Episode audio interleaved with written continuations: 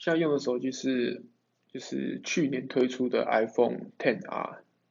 那就是一个相对平价的呃刘海手机。但是现在我觉得很大问题是，现在已经分不清楚到底你拿的是什么手机了，因为现在手机几乎都越长越像。就是如果你只看正面不看背面的话，诶，背面大家都包壳，完全分不清楚到底拿的是什么手机。但这也不是重点，重点是说现在手机功能越来越强大，其实很多功能，就当初哎那个广告词写的很美很猛，但是那些功能其实你在日常很少会用到了，对，但是那通常是一个他们行销的主力，对，我觉得现在买手机会遇到这个问题，所以要